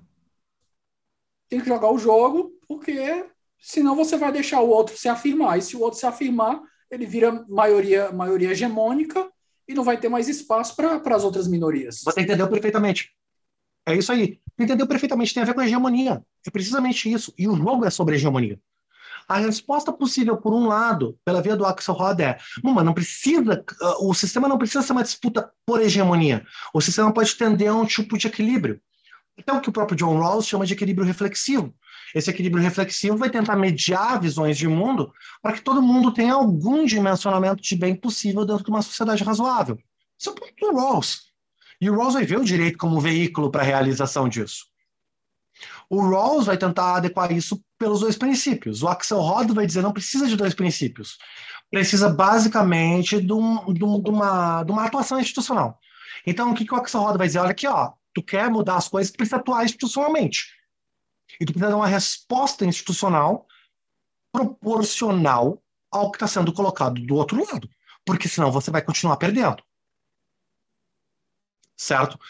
Não adianta. Você não pode deixar que a atuação sem uh, contraponto só um pouquinho aqui. Não, tá. É só meus gatos brigando. Eu achei que tinha entrado uma barata aqui dentro, alguma coisa assim. Uh, uma, uma atuação sem contraponto seja vantajosa para alguém, porque a pessoa vai te deixar com cada vez menos possibilidade de ação. Mas o paradoxo aqui que o Axelrod não consegue responder, na minha opinião, e que é o problema que em grande medida nós estamos lidando, é: tá, cara, mas se o cara não se importa com explodir, se o cara está disposto a te empurrar para o fundo com ele, porque para ele tanto faz. O velho tem que morrer para o novo nascer e dane-se. Vamos acelerar então. Já que a gente não consegue explorar o que a gente quer politicamente, vamos acelerar o que a gente, vamos acelerar a corrosão desse sistema. Porra, complicado lidar com esse cara. Daí a resposta para mim, claro, vai voltar para o 100, em alguma medida, e com aquela crítica do 100, a posição original do Rawls, que a gente conversou na outra na, na, nossa outra conversa, que é fundamentalmente o problema aqui é, é o domínio restrito, que é dentro de uma sociedade democrática, uma sociedade democrática te, te permite entrar com uma ação, como entraram com uma ação contra o Bonner, né? Ela foi uma ação possível. Ela foi uma ação possível, ela está dentro do domínio restrito. Uma sociedade democrática vai dizer que qualquer discurso possível é um discurso possível dentro da sociedade, porque nós temos um domínio léxico e restrito. Não é isso? Não é, não é, não é esse o ponto do domínio restrito? Né? Bueno, qual é o problema com essa tese? O problema com essa tese é que ela acaba valorizando ou privilegiando uma posição extremamente uh, refratária com relação ao sistema. Você pode usar as instituições para derrotar as instituições. E aí, como é que você lida com esse cara nesse sistema? Uh, uma resposta possível é diminuir, basicamente, não, você não permite que ele faça isso. Você não pode usar o sistema assim o que, que muitos, muitos colegas liberais vão dizer para mim? Fabrício, mas tu está censurando? Eu reconheço que é um problema aqui, porque quem são esses iluminados que vão definir o que pode ou não pode ser objeto de atuação? Né? Quem são essas boas almas aqui? É um paradoxo enorme. É um paradoxo enorme. A resposta da Nussbaum, a resposta do SEM, ela passa por um institucionalismo bem rigoroso que a gente está vendo a dificuldade política de implementar. De novo, nós não estamos conseguindo convencer as pessoas a tomar vacina, cara. Cara, Pontinho, eu, eu não sei sobre esse problema. Eu acho que eu acho que não, eu acho que eu concordo com a primeira coisa, mas eu não sei se a vacina é, é o melhor exemplo, porque o Brasil pelo menos ele tem mostrado nas últimas pesquisas que a gente tem uma tradição de vacina muito Brasil, grande. Eu acho que a gente não está conseguindo... Olha o que está acontecendo nos Estados Unidos. Pronto, é, eu acho que se você, eu já ia falar, se a gente fizer um recorte mais ali para os Estados Unidos, para a Europa, que eles estão querendo tornar a vacinação obrigatória, coisa que aqui o pessoal, mesmo com vacina obrigatória, o pessoal está indo correndo. O pessoal aqui, o, o, o, Brasil, como, como diria aquela, não sei se é uma música ou quem foi que falou, né, que o Brasil é terra de que prostituta é mãe de família, cafetão se apaixona e, e traficante se vicia. Pois é, Aqui a gente tem o antivacina, o antivacina, ele se vacina e está lá falando mal da vacina na internet. eu estava vendo o pessoal, não sei se é verdade, né? Às vezes é fanfic isso. Mas o cara falando lá no Twitter dizendo que entrou no Uber e o Uber estava metendo pau nas vacinas, mas quando ele perguntou se ele, tava, se ele tinha se vacinado, ele é, me vacinei, né? Vai que. Isso ilustra bem a ideia aqui, porque o brasileiro saiu pesquisa aí, a gente tem quase 90% do pessoal dizendo que quer se vacinar graças a Deus a gente teve uma boa tradição que não conseguiu ser estragada apesar dos pesares. Mas eu concordo com você se a gente é, mas, a, mas o sistema de corrosão é. é. um sistema gradual, né? E eu acho que é essa a questão. O jogo aqui é um jogo longo. Pensa bem, o jogo que levou a corrosão institucional que a gente está vivendo em outras partes é um jogo que começou 20 anos atrás, não 4. E outro, né? O, por exemplo, o Bill Gates, ele tem, isso você pegar lá 2013, 2014, tem um TED do Bill Gates que se chama A Próxima Pandemia, Nós Não Estamos Preparados. E a gente tem uma pandemia agora. E a gente vai ter outra no nosso tempo de vida. Não tenha dúvida disso. Não tenha dúvida. Não sei se vai ser tão forte, não sei se vai ter tão rápido, talvez a gente tenha uma resposta mais rápida, mas o que você está trazendo aí é preocupante por quê? Será que a gente vai ter a mesma ígida, é, alastrada vontade de se vacinar na próxima? Ou será que a gente está pronto para a crise ambiental que já está começando? Eu acho que essa é uma outra pergunta interessante aqui. E, mais uma vez, os instrumentos de atuação institucional que nós vamos ter que fazer, vamos ter que ter. Como é que eles vão ser operacionalizados nesse contexto? Então, eu acho que. Eu não tenho uma resposta, Davi, mas a minha, a minha intuição, no entanto, é: a resposta que diz o ativismo judicial é ruim, ela, dá, ela moraliza a questão e ela entrega a prerrogativa de ativismo para o outro campo. E ela ignora, inclusive, que, em grande medida, o ativismo judicial que nós temos agora é uma reação a uma ocupação da esfera pública que ocorreu durante a década de 80 e 90 no Brasil. A gente não pode ignorar isso. Isso ocorreu. Então, para bem ou para mal, não. e de novo, eu acho que se a gente discutir se é bom ou ruim, isso denota um nível péssimo de debate. Tipo, discutir se algo é bom ou ruim politicamente denota um nível péssimo de debate. Olha, o debate não está muito bom. A questão não é se é bom ou ruim. A questão é quais são as consequências, como é que a gente vai mediar, como é que vai mediar as consequências, como é que vai mitigar consequências, quais são formas de atuação e formas de análise, de onde é que isso surge. Como é que a gente faz uma história do que está acontecendo agora com relação ao tipo de ativismo que nós temos agora no Brasil? Ou o tipo de jogo duro constitucional? E como é que tu mitiga? Como é que tu ocupa a esfera pública para trabalhar isso? Essa, de novo, e antes que alguém diga isso, eu sei que esfera pública é uma ficção. direito também é. Não é esse o ponto. Né? A gente só está usando aqui alguns termos que facilitam a conversa. Né? Mas a minha intuição, que eu quero testar ela ainda em forma de artigo, assim, para botar para conversar, porque podcast não é a melhor forma da gente testar argumento, né? Mas já vai convidar o pessoal para o debate. Eu sei que está muito bem escutado, então dá para a gente começar uma conversa legal aqui com isso, cara. Que é fundamentalmente, tá, mas peraí, será que a gente não está simplesmente entregando o jogo de bandeja para quem porque juiz não tem como o juiz deixar de ser um ator político, né? Não tem como o judiciário deixar de ser político. Isso não vai acontecer. O judiciário vai continuar agindo politicamente, mas ele vai responder a pressões, como sempre responde. Atualmente no Brasil nós temos a sorte de ter um STF, sorte ou azar, depende de que lado tu tá, de ter um STF mais alinhado com pautas razoáveis. Nós não temos uma Suprema Corte que nem a americana, que se radicalizou nos últimos oito anos de uma forma bizarra. É bizarro o que aconteceu nos últimos oito anos na, na, na Suprema Corte norte-americana. Tu acha que houve uma radicalização tão grande assim por lá? Uh, eu, eu, vou te passar uns, eu vou te passar uns estudos.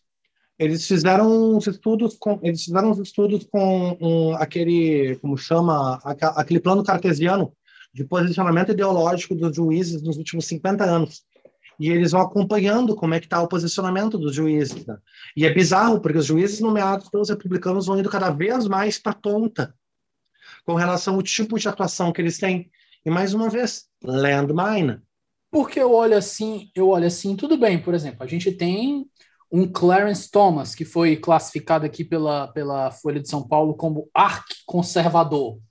Porque o, o Scalia era ultra conservador, o Clarence Thomas era mais conservador, é mais, é mais conservador do que foi o, o Anthony Scalia, foi classificado como arco conservador.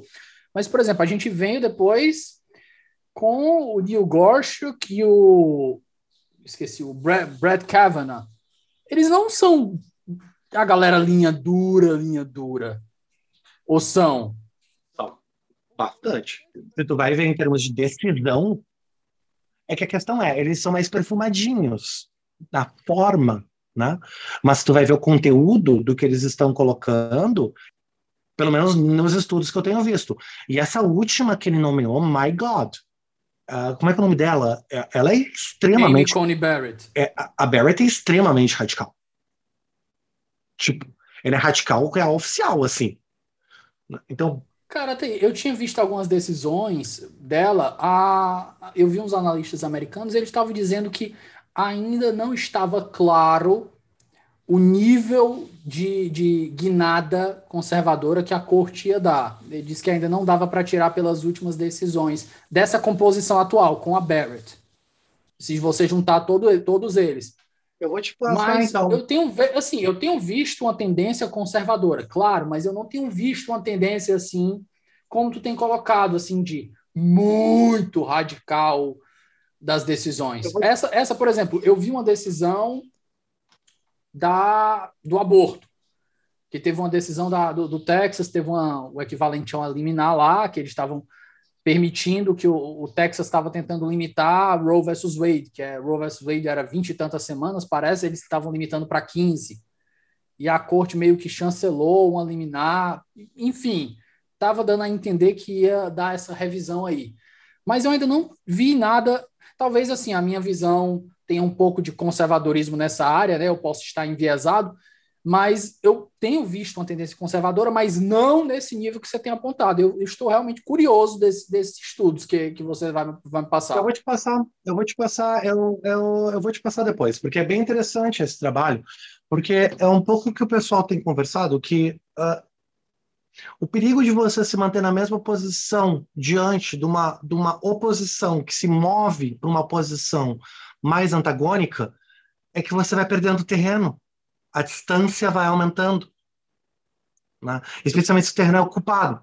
Claro, isso é uma, não quero repetir o que a gente já colocou aqui, David, mas é, eu acho que esse é um ponto importante, que é a pior coisa que você pode fazer é reagir a isso dizendo, então não vamos fazer nada. Porque o, o terreno disponível para ocupação fica cada vez maior.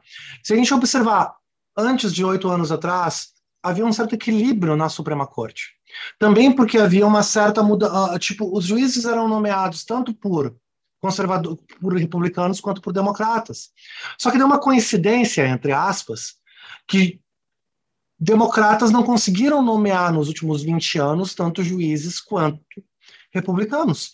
E agora a tendência de domínio na Suprema Corte de juízes conservadores é enorme. O que, que isso vai Nas fazer? Cortes federais, principalmente. Eu lembro do Trump, é, é no segundo mandato do Obama, que ele perdeu a maioria no, no, no, no Congresso, no Senado, o Mitch McConnell, ele barrou basicamente todas as indicações. Mas barrou o Garland? É, barrou o Garland. Não, não só o Garland. Foi, foi. Mas o Garland uma. foi uma federal, foi uma para a Suprema Corte. Mas o problema é que foram Isso. as indicações de juízes de, de, de, cortes, de cortes federais. E foi tudo, Isso. sobrou para o Trump. O Trump em quatro anos, eu acho que ele não sei se ele indicou mais ou foi mais ou menos equivalente ao que o Obama fez em oito. Eu acho que foi mais, viu? E olha só, landmine, isso é o Roy Cohn. Isso são minas terrestres. Quer mudar voting rights? Haha! Consideração sobre uh, redistritamento? Haha! Agora vamos pensar no nosso caso. Interpretação aberta do texto constitucional. Como é que a gente vai questão, questão de guarda? Posse, tráfico, encarceramento. Como é que vão ficar essas decisões conforme juízes mais conservadores estarem nas cortes? Ah, mas os nossos não são nomeados, eles fazem concurso. É, e aqui, e aqui a gente ainda tem um, um problema, né, na Suprema Corte, que a gente tem é, o poder do voto vista. E o voto visto, o juiz tira de pauta. Se ele vê que ele vai perder aquilo ali, ele não quer, se ele tem uma chance de não pautar, então é aquele negócio, o empate ele leva, né? no empate ele leva. É, fazendo uma metáfora aqui, ele pode estar numa situação aqui que se for votar ele sabe que vai perder. Ele não, peça um voto visto aqui, seguro não sei quanto tempo e dane-se, dane-se as consequências. E o dane-se as consequências é precisamente o ponto que eu, que eu encaro como o, o, o problema, digamos assim, em termos de teoria dos jogos com relação ao ativismo, ao ativismo judicial certo? Porque o dane-se as consequências, ele vai brigar com a mediação pelo autointeresse. Porque uma pessoa autointeressada, ela pode, digamos assim, ser mediada, ou tu pode negociar com ela, mostrando para ela que vai ter consequências ruins. Mas se essa pessoa não está jogando com consequências em vista, ou ela dimensiona consequências de uma forma diferente, por uma via não institucional, aí o jogo complica. E a forma de oferecimento de respostas também complica. Mas eu tenho certeza de uma coisa, e era um pouco essa questão. Eu acho que está muito claro que não oferecer resistência institucional ao ativismo judicial não é o melhor caminho, porque ele, por exemplo, nos tira a possibilidade de ver uma ação direta de inconstitucionalidade como um caminho contra uma uma, uma legislação específica, como, por exemplo, o Estatuto da Família. Porque, ó, veja bem, por que, que uma ADIM contra o Estatuto da Família não é ativismo judicial? Isso que eu gostaria de entender. Não é? Não é uma forma de ativismo judicial você entrar com uma DIN contra o Estatuto, caso ele passe? Sei, a pergunta é verdadeira. É, uma escolha. Será? Mas, uh, mas peraí, Pontinho, vamos nós. A gente está aí numa situação que é, o, o, o, o Lênio, vou lembrar aqui, se eu me lembro de, de cabeça aqui, da criterologia do Lênio, que ele faz uma distinção entre ativismo e judicialização. Ele coloca como se fosse uma escada, né? O primeiro são três perguntas que você tem que fazer para saber se a decisão é ativista. Primeiro, existe um direito? Existe um direito?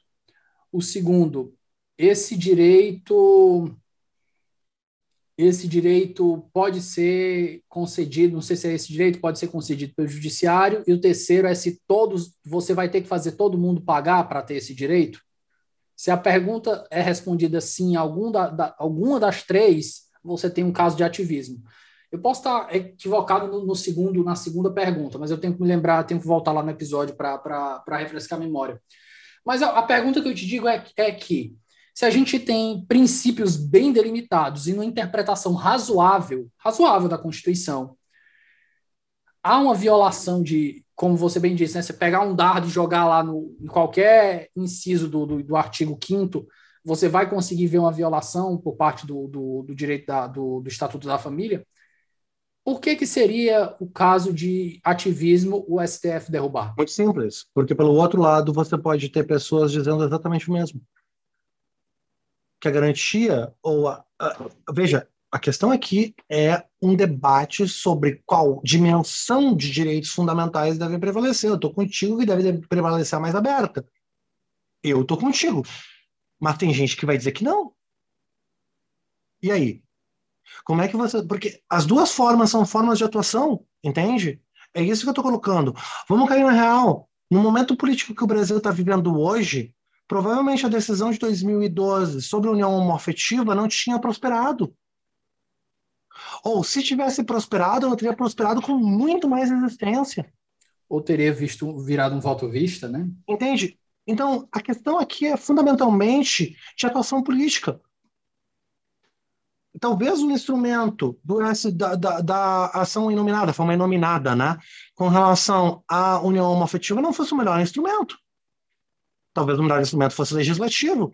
Mas percebe que se tentou um instrumento da ação inominada, porque pelo legislativo a gente não conseguia, né? Tanto que até hoje nós não conseguimos tornar lei. Assim como até hoje nós não conseguimos regulamentar a ortotanásia e a antecipação de gestação eh, de, de, uh, de parto em, em aborto em, em, em paranencéfalos, porque não é aborto, né? Feto anencefálico, né? Nenhuma das duas foi regulamentada. A, a, as duas questões permanecem sustentadas por uma decisão do, do STF. Então, como é que funciona aqui? Porque a gente não tem poder político para conseguir passar pelo legislativo. Enquanto o legislativo já bateu na trave duas vezes para passar o Estatuto da Família. E a gente tem bons motivos para pensar que, olha, tem ótimas chances de um próximo Congresso ser conservador o suficiente para passar um Estatuto da Família. E aí? Nós vamos depender de duas coisas: veto presidencial ou de uma ação. E veja, de um ponto de vista estritamente republicano, não está sendo representada a população através da ação do legislativo, o legislativo está atuando. É um legislativo que foi, que, foi, que foi eleito na legalidade. Não, é aquela coisa. É uma escolha, entre aspas, legítima da sociedade? É, mas a, a escolha legítima, o crivo dela, passa também por um requisito de observar interesses de minorias. A gente não vive na democracia, a gente não vive na democracia clássica, né? Eu, eu concordo contigo, eu concordo contigo integralmente, mas o problema permanece. O problema permanece porque minorias podem estar se sentindo violadas pela, pela decisão sobre aborto de anencefalo. Podem estar se sentindo violadas pela decisão. Ah, mas daí a, o critério da lei geral russoniano, porque não é minoria, é a regra geral, esse permanece sim, mas tu está partindo do princípio de racionalidade e institucionalidade. E a gente está percebendo que a sustentação disso é muito mais fácil de se fazer em abstrato do que em concreto. O que eu estou tentando defender é a melhor forma de, man de manter essa institucionalidade é reservando o espaço para que você possa ter atuação. É, é, esse meu ponto sobre ela. Porque se você restringe o espaço, pelo menos dado a realidade que nós temos institucional, restringir o espaço, a gente desistir desse espaço, me parece ter consequências ruins, né? Porque a única, a única alternativa da é, então tá, não pode, não pode atuação. Bom, então, por que, que podia quando era aborto de anencefalo? É uma, é uma resposta mais difícil do que parece. Eu acho que é uma resposta mais difícil do que parece. E daí a resposta pode ser, bom, mas não podia também. O sobreiro pode comprar meu blefe. O sobreiro vai me dizer, mas sobre isso não podia ali. Ah, é, é. Então a gente já está tentando até agora passar no legislativo. A gente já está tentando até agora passar no legislativo a mudança no Código Civil e na Constituição para permitir casamento homoafetivo. Até agora, a gente já está. Enquanto essas pessoas continuavam com problemas sucessórios, continuavam não podendo enterrar seus maridos. Né? E aí? Quer dizer, é um problema enorme. Ah, mas a solução adequada era pela via do legislativo. Estou contigo, mas a gente não estava conseguindo, né? E a gente vai dizer para esses grupos: ah, então tu não pode fazer assim. Para que o outro grupo não possa também. Pois é, mas é desistir de um elemento de atuação. E mais cedo ou mais tarde, daí tu começa a perder todas as brigas, né?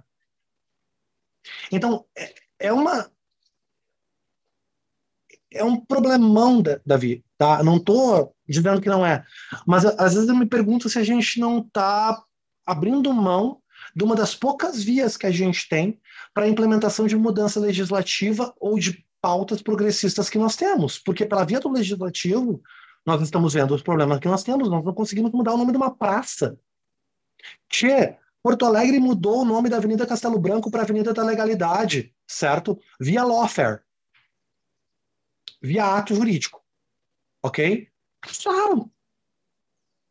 Virou a Avenida Castelo Branco de novo.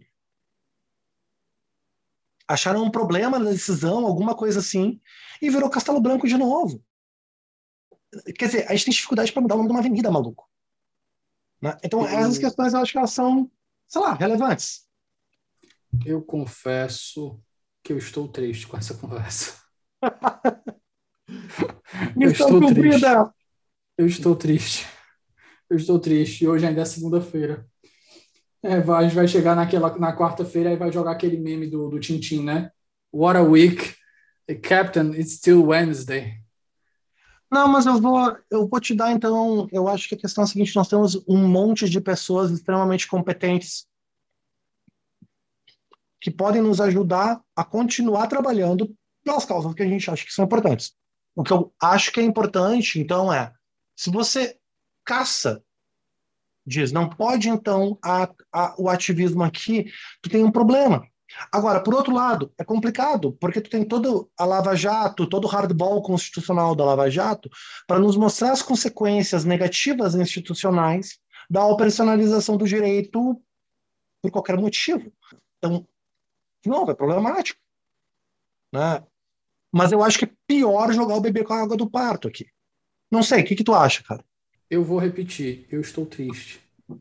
Eu estou muito triste com essa conversa. Pontinho, eu vou te perguntar agora considerações finais da nossa conversa aqui. O que mais que você acha que a gente poderia acrescentar então, aqui? O que, que você acha que faltou? Vou repetir o argumento que eu acho que eu fiz mal antes, tá? Primeiro, nós temos, como tu mesmo já colocou, excelentes pessoas trabalhando em todos os níveis do judiciário que estão alinhadas e plenamente capazes de, digamos assim, oferecer resistência há um ativismo judiciário ou um hardball constitucional nocivo. Essa é a primeira parte. Seria pior reduzir as armas desse pessoal. E me preocupa como é que a gente vai oferecer resistência à atuação de um legislativo que está cada vez mais, paradoxalmente, anti-institucional, sem mecanismos de resistência pela via do judiciário certo? Isso me preocupa. Permanece o mesmo problema de ação racional que eu coloquei lá. A pessoa pode simplesmente usar o jogo contra você. não estou dando uma resposta fácil aqui ou dizendo que eu estou otimista. Mas acho que tem saídas aqui, ou melhor, eu acho que a saída que demoniza o ativismo é de baixa memória. Porque até bem pouco tempo atrás, ativismo judicial foi uma ferramenta importantíssima para a gente, para a atuação em termos de resistência contra legislações ou julgamentos de primeira instância que não foram adequados.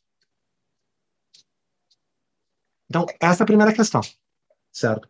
A segunda questão é a importância que tem na formação do nosso legislativo. A gente tem que se perguntar por que, que a gente tem tanta dificuldade em atualizar. A última vitória progressista em matéria de família no legislativo brasileiro, eu acho que ainda é a lei do divórcio.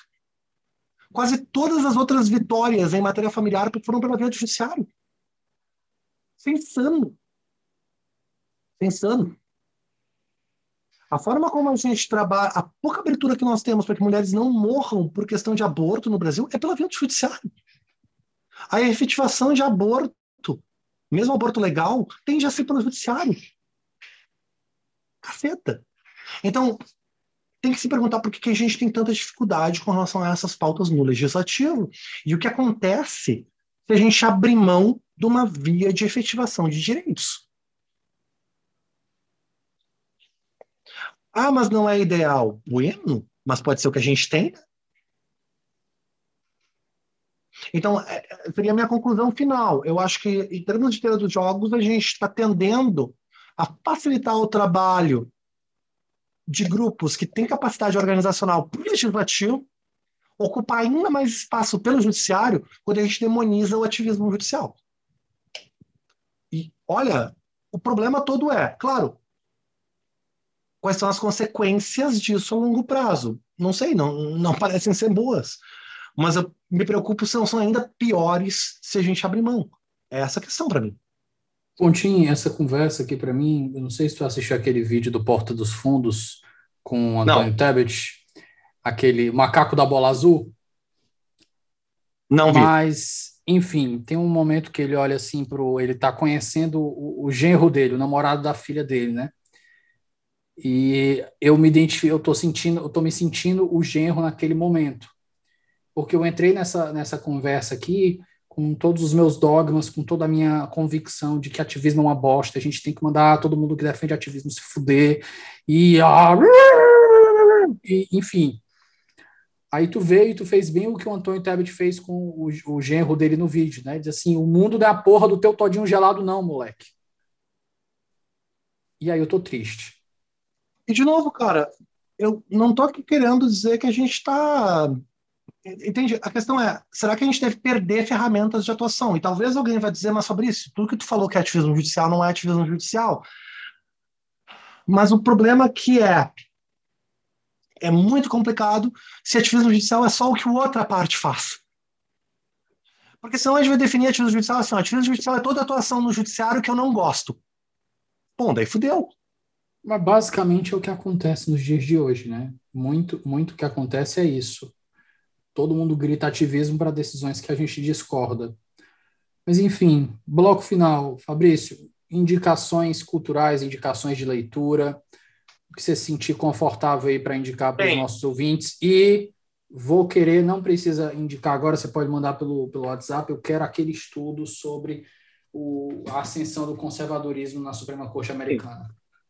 Na HBO tem um documentário chamado Bully Coward Victim. Valentão, covardão, vítima. A história de Roy Cohn. Tá? Assistam. Ele é fenomenal a, por vários... HBO, a HBO é maravilhosa em documentários, cara. Ele trouxe uma é quantidade de documentários absurda.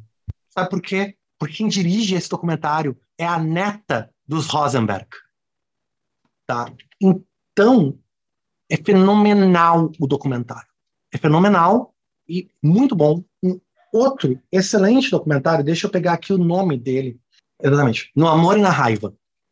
Por que, que eu tô, por que, que eu tô trazendo esses dois documentários? HBO também? Também na HBO.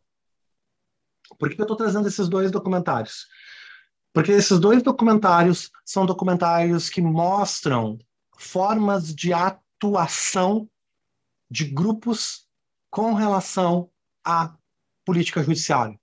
Então, eu acho ele bem interessante para ilustrar tanto o que acontece quando a gente deixa grupos trabalharem sem oposição dentro de um certo âmbito institucional, e o que acontece é, eles focalizam, multiplicam e diminuem as possibilidades de atuação da oposição. São o que grupos fazem, eles dominam. Poder chama mais poder. Por outro lado, o documentário do Kramer oferece várias vias de atuação que eu achei bem interessantes. Então, assistam os dois. São dois baita documentários, vocês, vocês conseguem ver. Não, não vou falar isso. Vocês conseguem ver eles na HBO Max, tá, gente? Na HBO Max. Ouviram? Na HBO Max vocês verão, vocês vão ver eles.